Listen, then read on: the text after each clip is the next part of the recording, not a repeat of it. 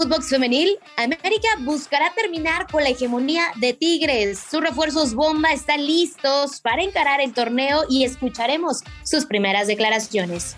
Y en otros temas, el COVID afecta al Barcelona Femenil. Cuatro casos positivos, entre ellos el de su mejor jugadora. Ya les estaremos diciendo de quiénes se trata. Footbox Femenil, un podcast con las expertas del fútbol femenino, exclusivo de Footbox. Hola, hola, ¿qué tal? Bienvenidos y bienvenidas a este nuevo episodio de Footbox Femenil. Les saluda Mari Carmen Lara. Estamos felices de arrancar el año con todos ustedes. Esperamos que este 2022 esté lleno de muchísimas sorpresas, de muchísimas emociones y que todo lo que desean y anhelan se vuelva realidad. Un 2022 en el que estoy segura tendremos pues muchas cosas por recordar, grandes historias que están por escribirse y centrémonos, ¿por qué no?, en las grandes historias que vienen para el fútbol mexicano femenil. Los equipos, incluso antes de irnos a festejar Año Nuevo, Navidad, comenzaban ya a reforzarse, comienzan a mostrar qué es lo que les depara o qué es lo que buscan para este próximo semestre.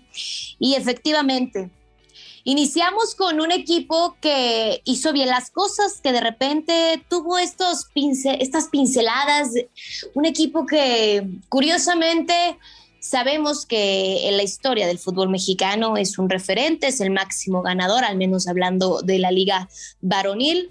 ¿Qué es lo que representa jugar y estar en el América? ¿Qué es lo que busca el equipo de Harrington en este momento? Una reestructuración, si le podemos llamar de esta manera. Y esta reestructuración comienza con bajas importantes que seguramente le harán falta, pero no me quiero centrar en las bajas, sino en lo que viene para el equipo de Cuapa. Y lo que viene se llama Katy Martínez. Katy Martínez, una jugadora que se convierte en uno de los refuerzos bomba de este semestre, que curiosamente a sus 23 años de edad prácticamente Katy creció en esta liga, creció con Tigres y poco a poco se fue apoderando y demostró de lo que estaba hecho. Nueve temporadas con el equipo regio, cuatro títulos de liga. Este es el cartel de Katy Killer, mejor conocida para todos los que seguimos el fútbol femenil. Y ahora se viste de azul crema y llega a reforzar a un equipo que, como se los mencionaba, el protagonismo, la presión es muy grande porque, pues porque militas en el América. Para ser honesta, la verdad es de que yo no creía que Katy Martínez saliera de Tigres. La pregunta aquí será, ¿quién pierde más? Si Katy Martínez sin Tigres o Tigres sin Katy Killer. Yo creo que Katy buscaba esta manera de seguir escribiendo y haciendo historia. Sabemos que también dentro del selecto grupo de las goleadoras de la Liga MX femenil. Esto sin duda alguna es una referente también para en este momento Mónica Vergara en la selección nacional. Vamos a ver qué es lo que le espera, porque tendrá que estar muy bien acompañada. ¿Qué les parece si vamos a escuchar las primeras palabras como jugadora del América de Katy Martínez? Pues la verdad estoy muy feliz, estoy muy emocionada, muy ilusionada por lo que se viene. Espero poder aportar lo mayor que, que pueda como jugadora este, y como persona a, a esta familia. Y bueno, espero dar lo mejor de mí. Bueno, listo. Ahí está.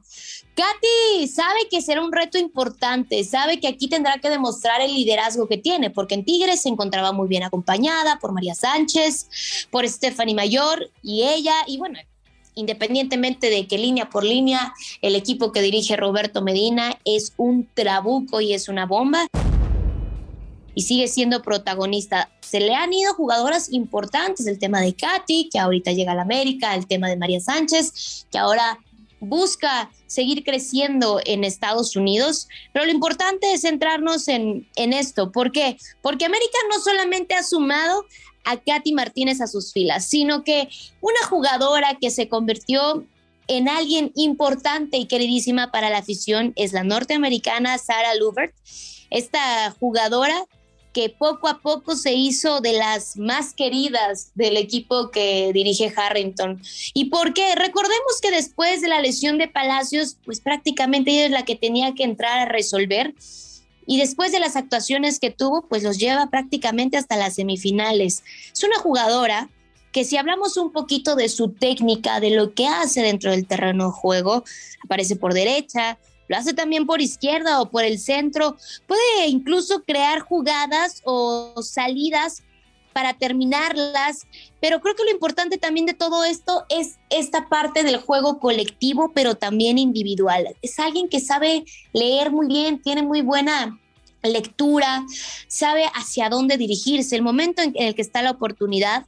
Poco más de tres meses en América, como se los decía, y ella ya es pieza fundamental. Y creo que eso es lo que buscan muchas veces en esta liga. Una liga mexicana en la cual no tenemos, pues muchas veces este tema de, de aguantar los proyectos. No nos podemos esperar tanto tiempo. Pero ¿qué les parece si escuchamos a Sara? Porque lo hizo de una manera muy peculiar. Lo hizo cantando. Así es como Sara anunció su permanencia un semestre más en el equipo de Cuapa. Escuchemos. Ya, supérame porque yo ya te olvidé. Ando tan feliz sin ti. Deberías hacerlo tú también. Esta historia se borró y no pienso escribirla otra vez. Águilas, sigamos volando.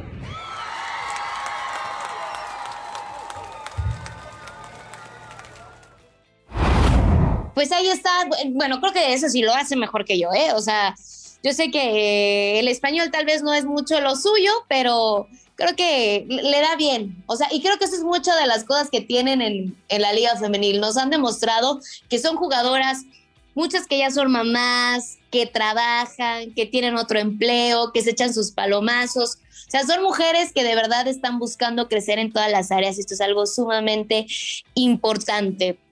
Me encantaría resaltar algunos temas que creo que son importantes. ¿Cuál de todos los fichajes ilusiona más? Porque América no solo se reforzó, como se los decía, con la renovación de Sara, con el tema de Katy Killer, sino que también llegan otras jugadoras importantes. Nikki Hernández, Kimberly Hernández, que vivirá su primera experiencia en la Liga Femenil Mexicana, que es seleccionada también nacional, y Scarlett que esta jugadora también llega a reforzar a este equipo. Lo importante de todo esto, yo entiendo el tema de que todavía faltan algunos meses para que ella entre en actividad por el tema de la lesión de rodilla. Y si no sabes de quién te estoy hablando, me refiero a Alison González. Esta jugadora que hizo algo espectacular también con Tigres y que después fue con las rojinegras del Atlas, brilló, fue protagonista muy joven y de verdad que tiene una carrera por delante.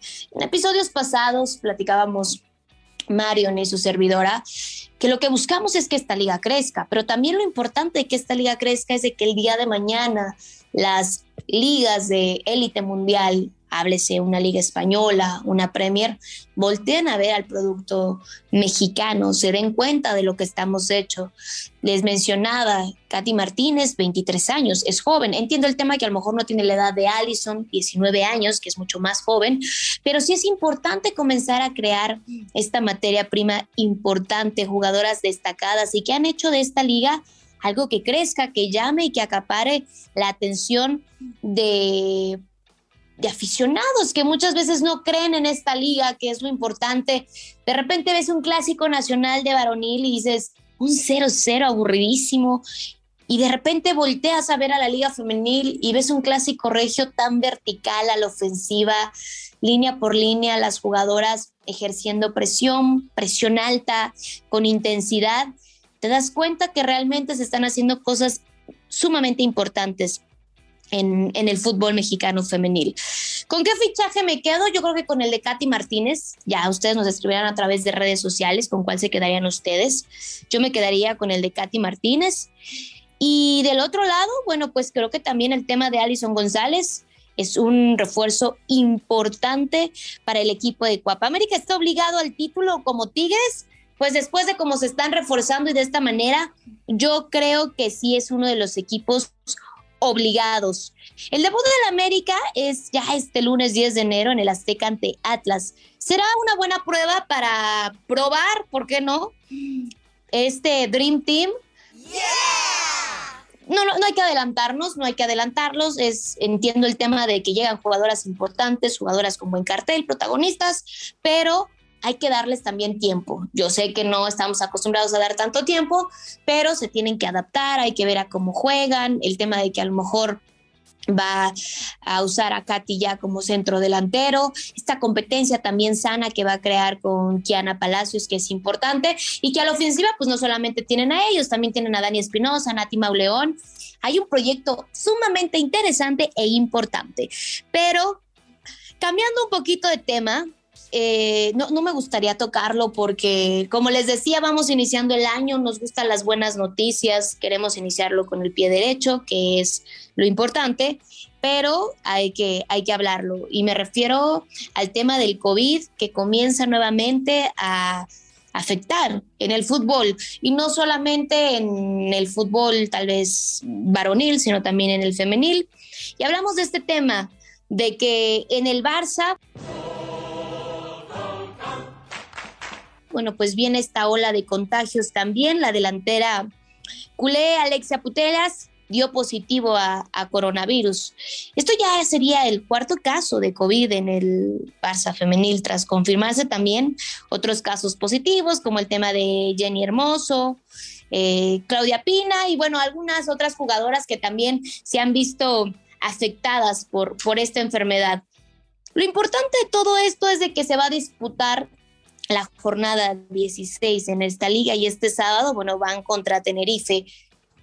¿Cómo se encuentra la tabla hasta este momento? El Barcelona suma 45 puntos. Esto ha sido algo arrasante. ¿Por qué? ¿Por qué me gusta mencionar esto? Porque podemos hablar, si hacemos una comparativa con nuestra liga de repente, es un equipo que está acostumbrado a ganar, es un equipo que está lleno de jugadoras protagonistas, jugadoras, por ejemplo, ya lo mencionaba, Putelas, el tema de Hermoso y el tema también de que hay que sumarle bajas por lesiones que son importantes, Mapi León, el tema de Oshuala, el tema de Vilamala, el tema de Falcón, son jugadoras que también terminan siendo importantes para el director técnico Giraldez, este Jonathan Giraldez, que recordemos que llegó después de que Luis Cortés dejara el banquillo, después de ser campeonas de Champions League.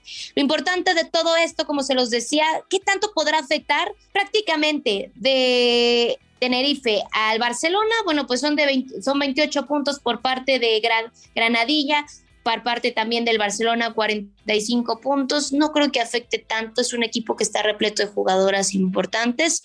Esperemos que este tema del COVID ya no afecte tanto, esperemos que no solamente pues no solamente afecte en el tema de que falten jugadoras, sino que ya no se sigan contagiando y que este tema vaya bajando. Por eso hay que seguirnos cuidando, no hay que bajar la guardia. Es importante también mencionarlo, este tipo de noticias no nos gusta darlas, pero hay que mencionarlas, hay que hablarlas, porque si no, esto termina también perjudicando al mundo del deporte y es responsabilidad absolutamente de todos cuidarnos. Hasta aquí este episodio del día lunes de Footbox Femenil. Soy Mari Carmen Lara. Recuerden seguirnos en todas las redes sociales. No olviden escucharnos en Spotify y recuerden seguirnos también en nuestras cuentas personales.